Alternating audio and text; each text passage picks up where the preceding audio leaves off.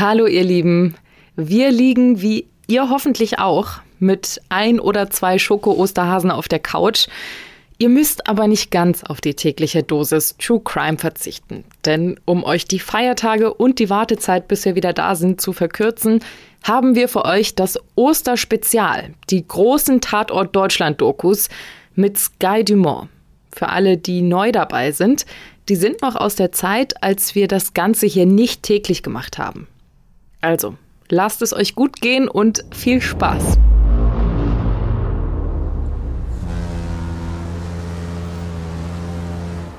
Die Leute greifen bei Männern wie mir immer zu drastischen Maßnahmen. Ich habe grundsätzlich ähm, eine 9 mm dabei gehabt. Beim abendlichen Spaziergang durch Hamburg hat der Mann, zu dem diese Stimme gehört, maximal ein neues Smartphone bei sich.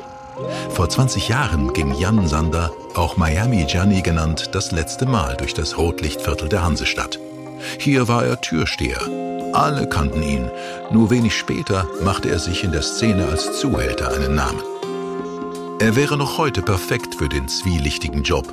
Fast zwei Meter groß, breit wie ein Wohnzimmerschrank und mit Oberarmen, wie manche Oberschenkel haben. Graublaue Augen funkeln aus dem braungebrannten Gesicht mit Dreitagebart heraus. Aber der Blick ist nicht aggressiv, eher aufgeweckt und weich und passt nicht so recht zur restlichen martialischen Erscheinung des 42-Jährigen. Aber diese Augen haben viel gesehen. Miami Gianni weiß Bescheid über die kriminellen Spielchen auf der Reeperbahn. Zur Genüge, damals wie heute. Es war damals bekannt in Hamburg, dass durch EC- und Checkkartenbetrug sehr viel Gelder eingenommen werden. Es war bekannt, dass grundsätzlich auch 18, 19, 20-Jährige zur Prostitution nicht unbedingt gezwungen werden, aber überredet werden. Zu meiner Zeit, und das ist bis heute auch so geblieben, war die Marek-Bande sehr aktiv mit eigenen Etablissements. Clubs sowie Zimmervermietung, die Hells Angels und auch Albaner. Aber auch die Türsteher-Szene war damals schon hart umkämpft. Ne? Also immer mehr Albaner mischten damit und gleichzeitig auch Iraner und natürlich die Türken. Die waren sehr aktiv auf der Reeperbahn. Was keiner ahnte, der immer fitte, respektierte und teils gefürchtete Miami Gianni führt ein gefährliches Doppelleben.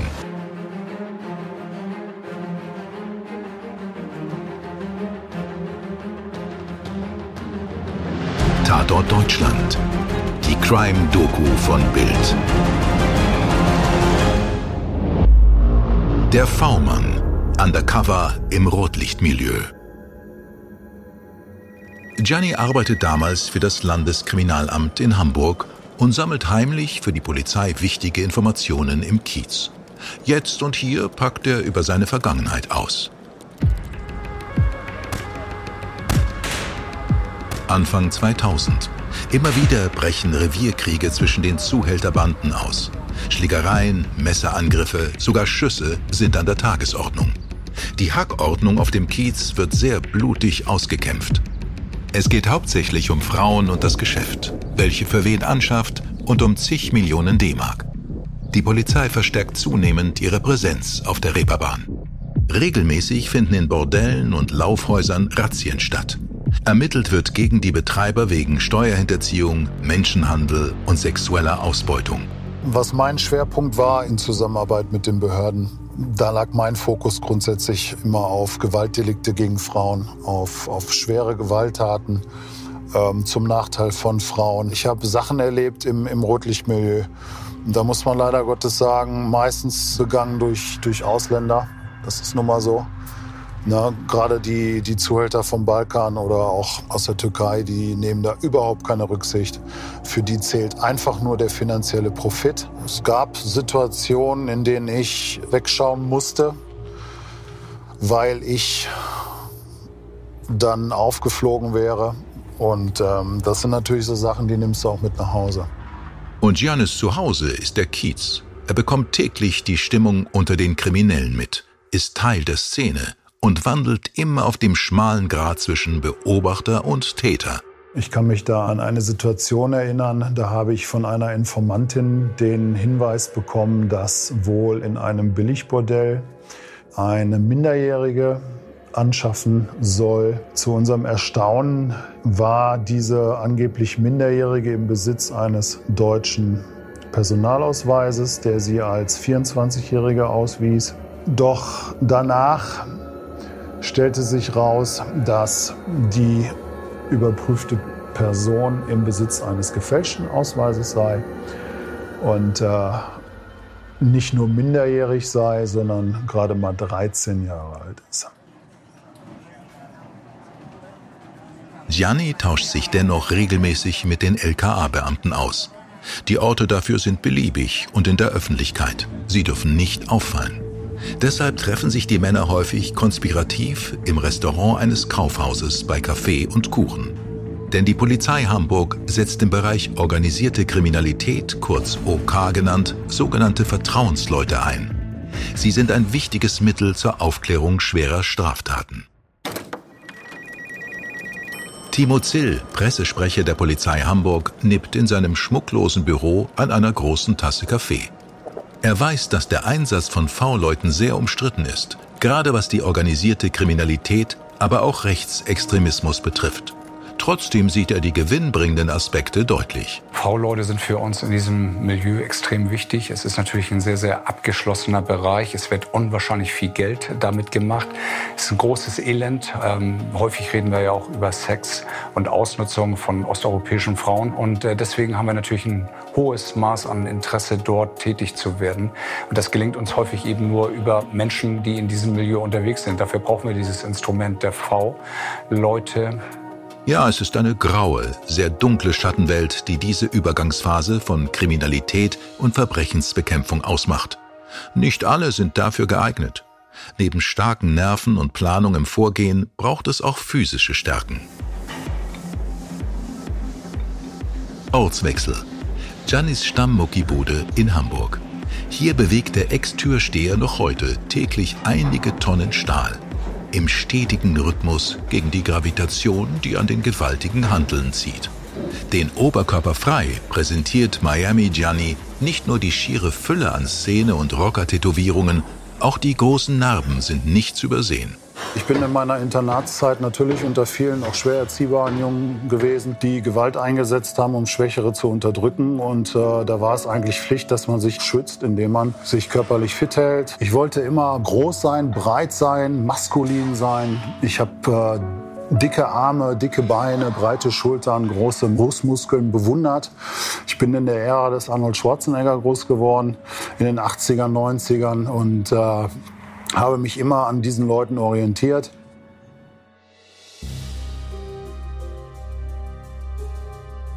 Gianni wird 1977 als Jan Sander im nordrhein-westfälischen Ratingen geboren. Seine Mutter ist Deutsche, sein Vater Syrer.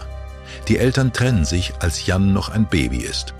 Seine Mutter heiratet ein wenig später einen wohlhabenden Geschäftsmann, der zwei Kinder mit in die Ehe bringt. Zwischen den Stiefgeschwistern gibt es regelmäßig Ärger. Jan will nicht der Schwächere sein. Er beginnt mit Bodybuilding und Kampfsport. Die Leute greifen leider Gottes bei Männern wie mir immer zu drastischen Maßnahmen. Und äh, das geht zum Teil dann aber auch böse für mich aus. Ich habe unter anderem eine Stichverletzung am Oberarm. Ich habe zwei Stichverletzungen unterm Kinn, am, im Halsbereich. Da ist mir der Kontrahent auf den Rücken gesprungen.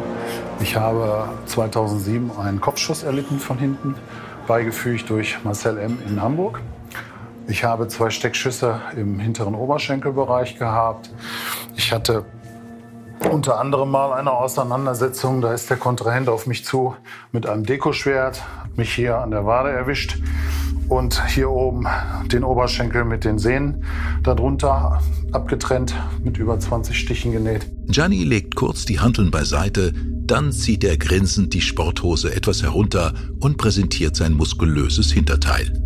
Dort befindet sich ein Muster tiefer gezackter Narben, die sich in einem Kreis anordnen. Solche Verletzungen lassen sich leider Gottes nicht vermeiden und auch sowas Unangenehmes wie eine abgebrochene Flasche nicht.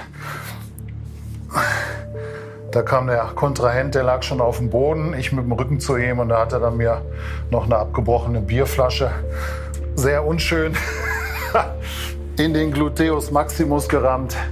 was auch nicht genäht werden konnte, da die Glassplitter rauswachsen müssen, weil die sich sonst entzünden. Er zieht die Trainingshose wieder hoch und trocknet sich den Schweiß ab. Er betrachtet sich in der Spiegelfront des Handelraumes. Es war für mich immer ein Muss. Erst in der Security-Branche als Türsteher, dann danach Tätigkeit für die Behörden in den verschiedenen Subkulturen, in denen ich eingesetzt worden bin, Bereich OK und dann gerade auch das Zuhältermilieu. Da war ja dieser Körperkult auch immer ein Thema.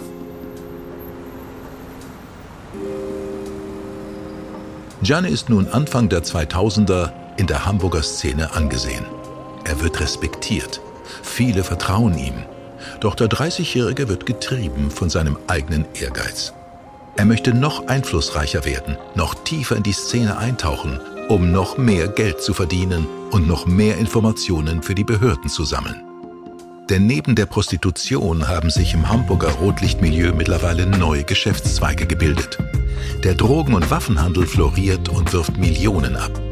Gianni trifft eine wichtige Entscheidung. Er eröffnet das Tropicana und ist ab sofort Chef seines eigenen FKK-Clubs. Das Problem war damals, dass dafür keine Mittel freigegeben worden sind. Eine Behörde wird niemals einen Bordellbetrieb finanzieren mit Steuergeldern. Und ähm, da ich aber mittlerweile ganz gut in der Szene zurechtkam und auch über die ein oder anderen Kontakte zu Frauen verfügte, habe ich mich dann auch dazu hinreißen lassen, aus eigenem Geld, aus Mitteln, die mir aus dem Milieu zur Verfügung standen, diesen Bordellbetrieb zu finanzieren. Auf dem Kiez haben auch die Rocker der Hells Angels Bordelle, Laufhäuser, Bars und Diskotheken. Fast überall hat die internationale Gang das Sagen. Gianni beteiligt sie auch an seinem Club. Er verspricht sich dadurch mehr Einfluss und Schutz. Es ist eine Verteidigungsstrategie nach vorn. Nach dem Motto, was du nicht ändern kannst, musst du begrüßen. Ich habe mir damals durch den Verkauf der Anteile im Tropicana Folgendes versprochen. Und zwar erstmal eine Partnerschaft, die mich in äh, höhere Kreise einführt, der organisierten Kriminalität. Wir wollten damit natürlich dann auch den goldenen Wurf landen. Daraufhin habe ich natürlich dann auch dementsprechend Prozente abgegeben. Und zwar 50 Prozent, damit da überhaupt auch Interesse entsteht. Bei mir ging es ja mit dem Betreiben des Tropikaners nicht um Geld. Bei mir ging es einfach darum, den Fuß in die Szene zu kriegen auf einer höheren Ebene. Doch das Geschäft mit den Hells Angels platzt. Die Rocker steigen vorzeitig aus und wollen nun ihre Investitionen zurück. Durch das Ausscheiden meiner eigentlichen Partner mussten die ja ausbezahlt werden. Ich hatte damals nicht die finanziellen Mittel, um das jetzt mal eben zu machen. Wir sprechen hier über eine Summe von 50.000 Euro und mehr. Eines Tages stand ein junger Versicherungsmakler bei mir im Laden der die Bücher einsehen wollte. Und es stellte sich heraus, dass er wohl von einem sehr bekannten Gewalttäter aus dem Hamburger Rotlichtmilieu Prozente von meinem Laden angeboten bekommen hatte, äh, die er teuer bezahlte. Das Geld aber wohl nie angekommen war. Normalerweise hätte der Hells Angel damit bezahlt werden müssen. Das ist aber wohl nicht geschehen. Da ist nur ein Bruchteil von dem Geld angekommen. Und somit stellte sich dann heraus, dass dieser junge Versicherungsmakler nach Kiezmanier betrogen worden war. Bei dem vermeintlichen Clubvermittler handelt es sich um den stadtbekannten Gewalttäter Marcel M., auch bekannt als Knochenbrecher Marcel. Seine betrügerische Aktion mit dem Versicherungsmakler macht Gianni in der Szene öffentlich. Er provoziert damit die Gegenreaktion. Und die folgt prompt.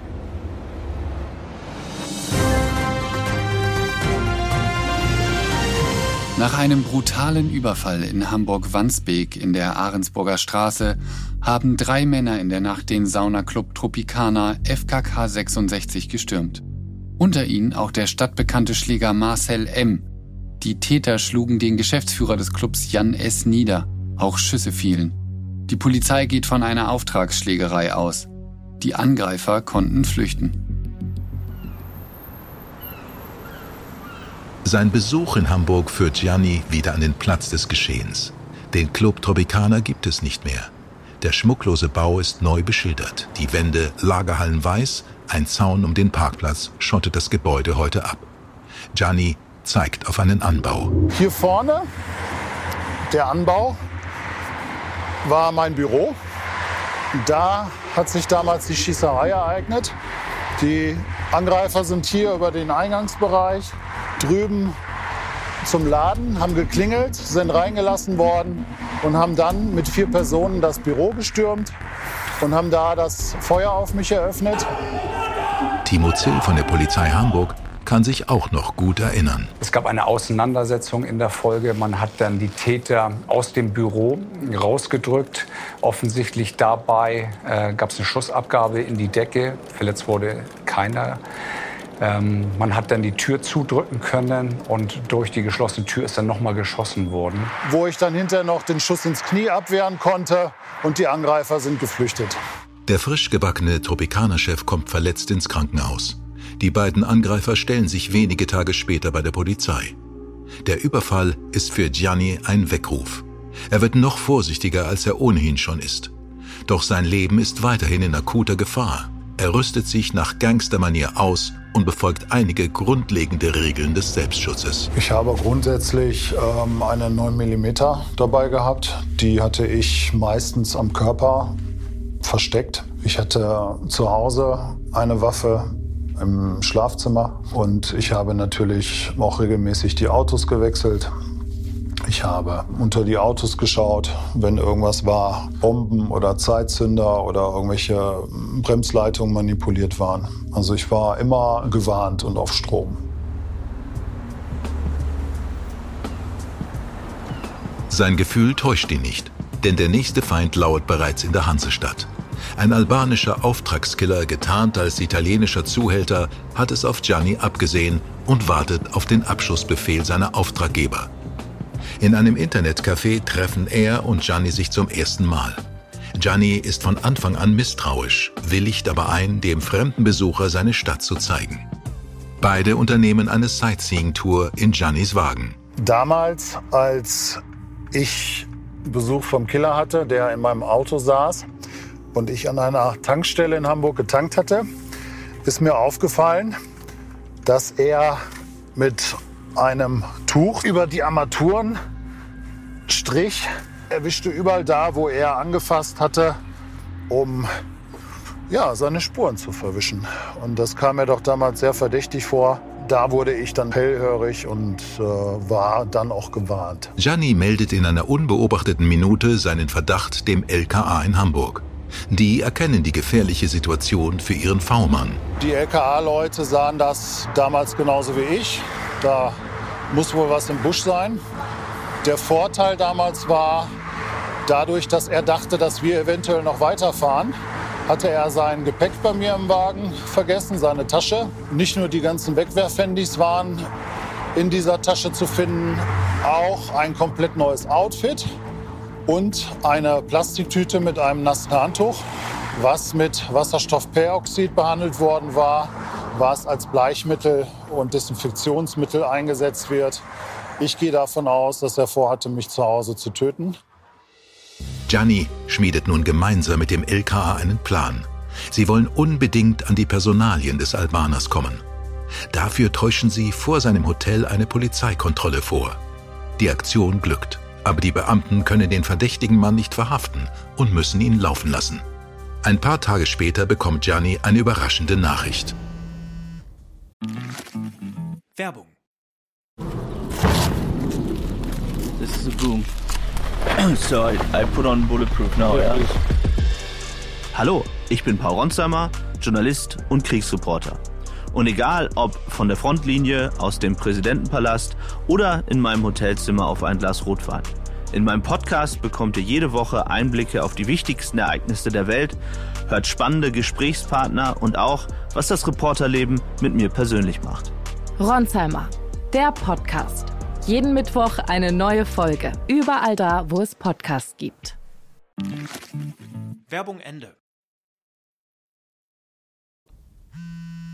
Gegen Abend habe ich dann einen Anruf bekommen, dass meine Vermutung wohl richtig gewesen ist, dass der bereits in der Verhandlung war wegen anderen Tötungsdelikten und international gesucht wurde. Mir ist bekannt, dass er wohl zwei oder drei Tage später an einer europäischen Grenze festgenommen werden konnte und wurde dann zum Verhör nach Hamburg verbracht. Letzten Endes haben die Ereignisse in Hamburg unter anderem auch die Begegnung mit meinem Killer dazu geführt, dass ich in Nordrhein-Westfalen mich für den nächsten Einsatz gemeldet habe und Rocker geworden bin.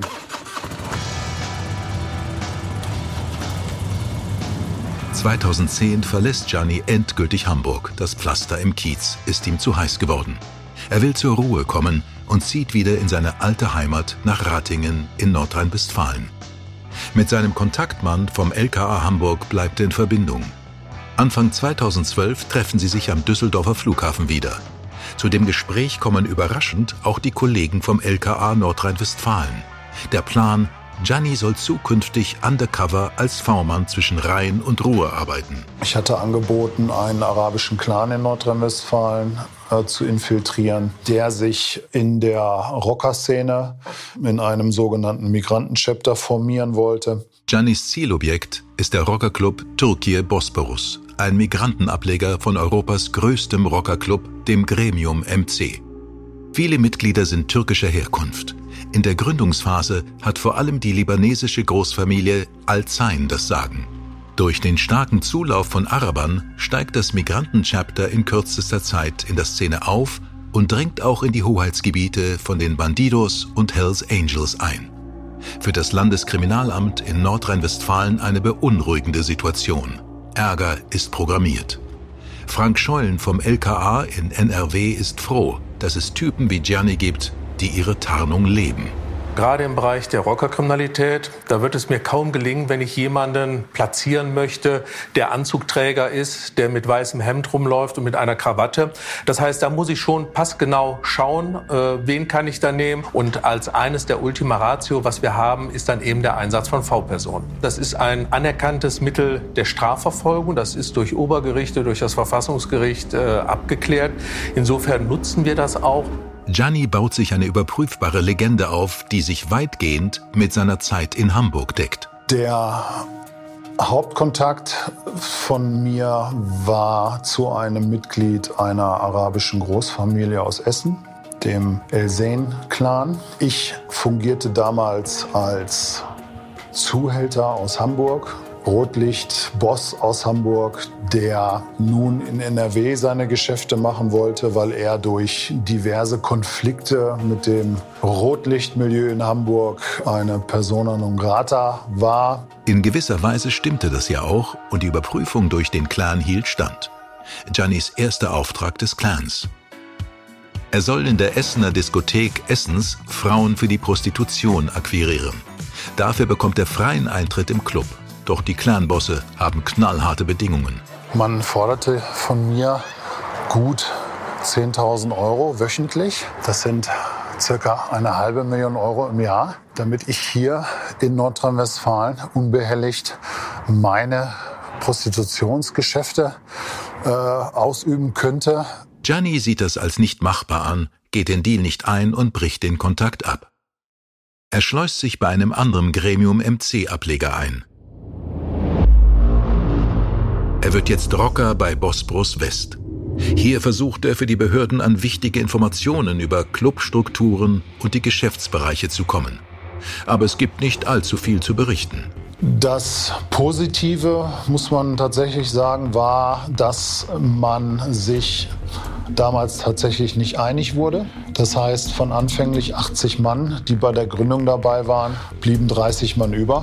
Hauptsächlich Leute aus Dienstlaken-Lohberg, weil der eigentliche Präsident auch aus Dienstlaken-Lohberg stammte. Er hatte aber in keinster Weise organisatorisches Talent oder auch in keinster Weise die Möglichkeit, ähm, diese Leute zu führen. Und so war es vorprogrammiert, dass sich dieses Chapter in seine Einzelteile zerlegte. Die gewünschten Ermittlungserfolge also bleiben aus. Gianni beendet nach zehn Monaten seinen Einsatz bei Bosporus West. Doch eine neue, noch gefährlichere Rockergruppierung macht bereits von sich reden.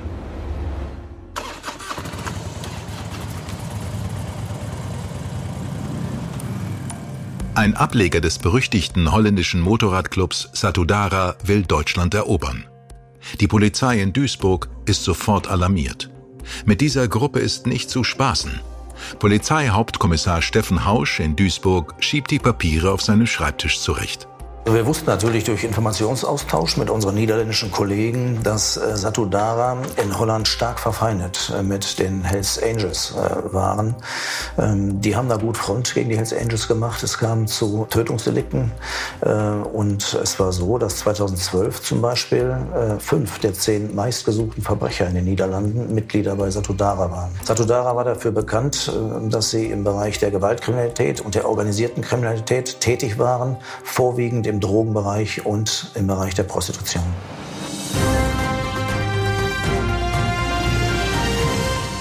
Satudara bedeutet wörtlich übersetzt ein Blut. Der erste Club wird 1990 in Holland eröffnet.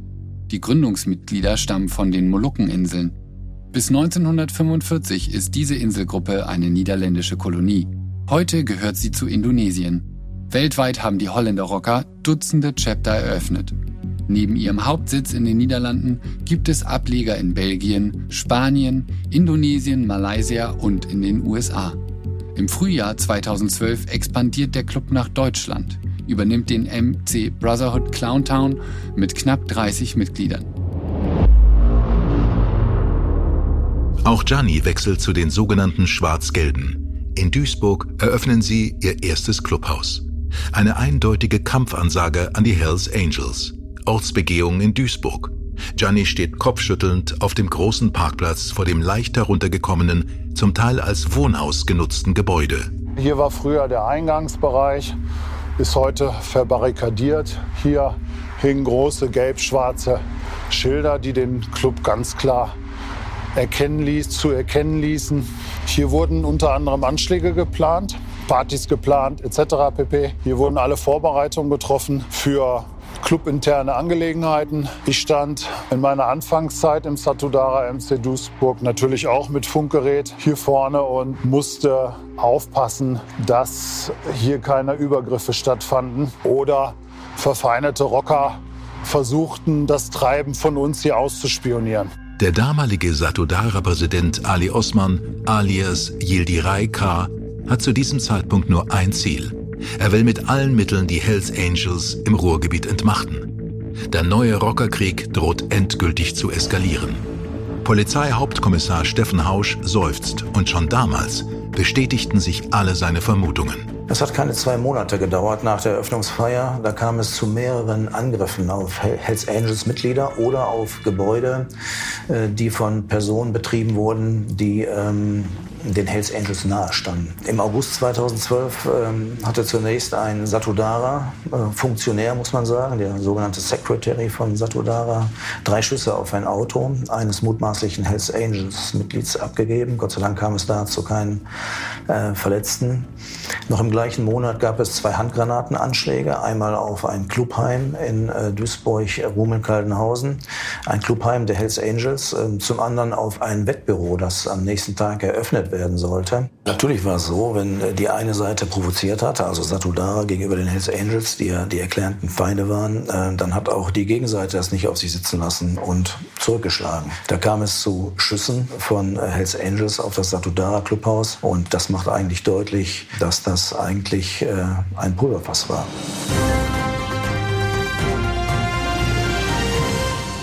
Ein Handgranatenanschlag auf ein Wettbüro von Hells Angels Unterstützern in Duisburg. Großeinsatz der Polizei im Duisburger Rotlichtviertel. Angeblich gibt es Hinweise auf eine Auseinandersetzung zwischen verfeindeten Rockerclubs. Tödliche Schießerei vor einem Schnellrestaurant in Oberhausen. Dabei wird ein Mitglied der Hells Angels schwer verletzt. Er muss operiert werden. Man wollte diesen Krieg auch führen mit allen Mitteln. Es ging tatsächlich darum, wirklich diesen Club hier in Deutschland zu etablieren. Also ich kann bestätigen, dass von äh, Handgranaten bis Panzerfäusten über Kalaschnikow alles da war, was man für einen Krieg braucht. Die Holländer meinen es todernst. Im März 2013 will Satudara dann seine Vormachtstellung gegenüber den Hells Angels endgültig festigen. Die Mitglieder schmieden einen tödlichen Plan mit Kriegswaffen. Ziel ist das Rotlichtviertel in Duisburg. Es ist nicht weit und Gianni fährt an die Kreuzung in einem eher vorstädtisch-industriell geprägten Teil von Duisburg. Breite Straße und wenig Fußgänger. Hier waren auch damals die Anschläge geplant durch den Satudara MC. Hier wollte man zuschlagen. Es gab hier zwei Zielobjekte, die mir noch am gleichen Tag bekannt waren. Ich habe natürlich dann sofort meine Führung beim LKA informiert, damit die die nötigen Sicherungs- und Schutzmaßnahmen hochfahren können und einleiten können, um diese zu verhindern. Und die Sicherheitskräfte der Polizei reagieren sofort. Fotos auf dem Rechner von Polizeihauptkommissar Steffen Hausch zeigen Waffen und selbstgebaute Haftladungen mit militärischem Sprengstoff. Mit diesem Sprengstoff sollte ein Anschlag auf das Rotlichtviertel in Duisburg verübt werden. Darüber hinaus gab es Hinweise, dass mittels einer Panzerfaust, die aus den Niederlanden eingeführt werden sollte, ebenfalls das Rotlichtviertel in Duisburg angegriffen werden sollte. Wir haben durch starke Polizeipräsenz und intensive Kontrollmaßnahmen im Rotlichtbezirk über eine ganze Zeit lang verhindert, dass es hier zu einem solchen Szenario kommt. Bei so viel Präsenz der Staatsmacht halten sich die Rocker zurück. Aber wer hat gesungen? Wer hat es der Polizei gesteckt? Giannis V-Mann-Tätigkeit für das LKA droht an dem Abend aufzufliegen. Einzelne Satudara-Mitglieder fangen an, ihm zu misstrauen. Er muss seine Position wieder stärken und unbedingt den Schein wahren. Giannis Taktik ist wieder die Flucht nach vorn. Er will den Kurs bestimmen. Als offizieller Clubsprecher geht er an die Öffentlichkeit, lädt zusammen mit dem Präsidenten der Yildiray K. die Presse ins Duisburger Clubhaus. Für die Behörden ist die Lage im Ruhrgebiet weiterhin bedrohlich. Damit der Rockerkrieg nicht noch einmal eskaliert, greift die Polizei hart durch. Und für Gianni wird es noch enger. Im April 2013 in einem großen Showdown sozusagen äh, unter Federführung der Duisburger Polizei 33 äh, Durchsuchungsbeschlüsse erwirkt und vollstreckt haben, zahlreiche Haftbefehle sowohl in Deutschland als auch in den Niederlanden. Im Zuge dieser Maßnahmen wurde auch der Präsident von Satudara Duisburg festgenommen, der Monate später umfangreich äh, aussagte zu Tatplanungen, äh, zu Bewaffnungen, zu hierarchischen Strukturen innerhalb von Satudara, sowohl hier als auch in den Niederlanden. Trotz der Ermittlungserfolge setzt Gianni seine Aufklärungsarbeit für die Behörden fort. Eigentlich wäre es Zeit für ihn, die Wogen sich glätten zu lassen. Aber der Adrenalin-Junkie kann nicht anders als die Gefahr und ja, auch Anerkennung zu suchen. Ich habe dann nach der Verhaftung von Yildiray-K. und Baroté die Möglichkeit gehabt, in der Rocker-Hierarchie im Chapter aufzusteigen. Ich habe den, ähm, die Position des Vizepräsis inne gehabt, was mir ermöglichte, ähm, nicht direkt an den Entscheidungen beteiligt zu sein, aber dennoch genug mitzubekommen, dass man einschreiten kann und auch dirigieren kann. Eines Tages, weil sich der Rockerkrieg zuspitzte und ich im Raum Düsseldorf wohnte, im Hells Angels Gebiet, wurde die von mir benutzte Harley Landesmittel, Polizeimaschine von vermutlich einem Supporterclub der Hells Angels, dem Clan 81, angezündet. Der Brandanschlag erfolgte auf dem Grundstück meiner Familie. Da es nachts war, schlief natürlich meine gesamte Familie tief und fest. Und äh, es wäre nicht auszudenken gewesen, was da dann noch alles hätte passieren können. Ein Nachbar ruft in der Nacht die Feuerwehr. Der Brand kann rechtzeitig gelöscht werden. Die aus Landesmitteln finanzierte Harley ist aber nicht versichert. Gianni muss eine schnelle Lösung finden und gibt das Motorrad in die falschen Hände, verliert die Nerven und tritt damit die nächste Kaskade los. Ich habe dann ein Angebot bekommen von einem Hangaround, von einem ehemaligen Landstreicher aus dem eigenen Chapter. Der bot mir an, diese Maschine kostengünstig zu reparieren. Er entpuppte sich aber als faules Ei. Er nahm unter anderem zweieinhalbtausend Euro von mir Landesmittel, Barmittel, die mir zur Verfügung gestellt waren, um mich im Rockermilieu bewegen zu können, nahm er an sich verprasste dieses Geld, anstatt seine Schulden zu regulieren oder Harley-Teile zu bestellen und mit der Reparatur zu beginnen. Gianni platzt der Kragen und erklärt die Situation auf Satudara-Manier. Mit einer 9mm-Pistole will er den korrupten Schrauber zur Rede stellen. Er informiert das LKA nicht über diese Aktion. Jetzt ist er einfach nur Miami Gianni, der Lude, der Rocker, der Kampfsportler. Er bricht den Kontakt zur Behörde ab. Gianni bleibt in der Rockerszene, kündigt im Internet sogar groß die Gründung seines eigenen Motorradclubs an. Den Mother Rocker MC.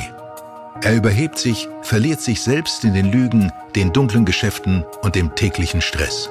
Dann schlägt erneut das Schicksal zu. Ich bin dann leider Gottes während der Planung des Ganzen im November 2013 durch ein Sondereinsatzkommando der Polizei verhaftet worden. Tatvorwurf, ich soll einen schweren Raub begangen haben, zwei Billigtelefone und ein Billigtablet-PC im Wert von 16 Euro geraubt haben, zwei Unbeteiligte mit einer Schusswaffe bedroht haben. Gianni sieht, dass er in eine Falle getappt ist. Wer sie gestellt hat, das weiß er nicht. Die Konsequenzen muss er so oder so tragen. Sein Leben als V-Mann und Gangster ist nun endgültig vorbei. Game over. Ich bin damals zu einer Freiheitsstrafe von sechs Jahren verurteilt worden durch das Landgericht München-Gladbach. Der Vorsitzende hatte unter anderem seine Urteilsbegründung damit formuliert, dass jemand, der sich so wie ich in den sozialen Netzwerken und in den Medien präsentiert, hat es nicht anders verdient. Ich habe von den sechs Jahren sechs Jahre abgesessen im geschlossenen Vollzug im Hochsicherheitstrakt der JVA Werl.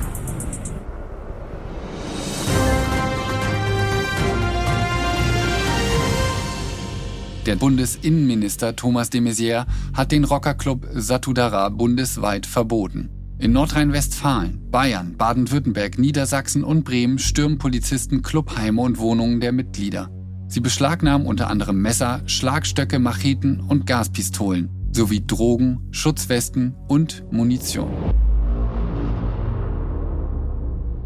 Das Doppelleben von Jan Sander alias Miami Gianni ist endgültig Geschichte. Eine Maskerade, die er jahrelang 24 Stunden, sieben Tage die Woche aufrecht hielt. Dafür zahlt er bis heute einen hohen Preis. Seine Familie und er haben bis auf weiteres keinen Kontakt mehr. Eine stabile Beziehung, eine Aussicht auf ein normales Leben sind erstmal nicht in Sicht. Er hat noch Feinde und sollte ihnen nicht in die Quere kommen. Gianni hat seine Lektion aus der Vergangenheit gelernt. Ich werde auch natürlich durch die Verurteilung für keine Behörde mehr tätig sein, sein können. Ich habe weder geheiratet in meinem Leben, noch habe ich ein intaktes Familienleben. Und man stellt sich natürlich die Frage, ähm, zu welchem Preis hat man diesen Job die letzten 20 Jahre ausgeübt. Eine gewisse Enttäuschung kann Jan Sander nach all den Einsätzen undercover nicht verbergen. Und dennoch funkeln seine Augen wieder frech. Seine letzte Feststellung mag resigniert sein. Gianni selbst ist es ganz sicher nicht. Gianni sitzt im Sommer 2021 entspannt in einem Korbsessel vor einer Baustelle. Es ist Pause. Hier wird eine Diskothek neu hergerichtet. Und Gianni, voll mit Gipsstaub von den Trockenbauwänden, leitet den Umbau. Tatsächlich ist das jetzt das Leben danach. Na, nach Rocker, nach Milieu, nach meiner Tätigkeit für die Polizei und nach meiner langjährigen Haft äh, versuche ich jetzt mit 42 in ein neues Leben zu kommen, in ein nicht unbedingt bodenständiges und solides Leben, nach wie vor schillernd, was zu mir passt. Natürlich polarisiere ich auch dadurch, aber ich versuche meine Karriere jetzt als Entertainer und als Schauspieler und natürlich als Sänger. Das mit dem Singen und Schauspielern ist eine Idee von vielen, die sich wegen der weltweiten Corona-Pandemie etwas verschoben haben. Dann eben erstmal Handwerk und mit anpacken. Das wird schon alles. Gianni hat seit einiger Zeit auch eine feste Freundin. Das gibt Stabilität. Der Hühner erhebt sich, er muss mal wieder weitermachen, sonst wird das nicht rechtzeitig fertig, meint er noch. Zwinkert schelmisch und verschwindet im Gipsnebel. In der nächsten Folge suchen wir Erklärungen für den kaltblütigen Kindermord von Herne. Im Fokus der heute 23-jährige Marcel H. Abonniere diesen Podcast da, wo du ihn hörst. Dann verpasst du keine Ausgabe. Tatort Deutschland, die Crime-Doku von Bild. Produziert von den Wake World Studios. Projektleitung Lutz Neumann und Simone Terbrack. Produktion Fabian Scheffler und Felix Stäblein. Bildredaktion Christine Wahl, Frank Schneider und Stefan Netzeband. Sprecher Sky Dumont. Dir hat diese Folge von Tatort Deutschland gefallen? Du bekommst von True Crime einfach nicht genug. Dann hör jetzt in unsere weiteren Folgen rein. Hier warten mehr als 200 spannende Fälle auf dich, wie das Verschwinden von Rebecca Reusch, der Prozess gegen O.J. Simpson oder die Entführung von Ursula Herrmann. Wir hören uns bei Tatort Deutschland.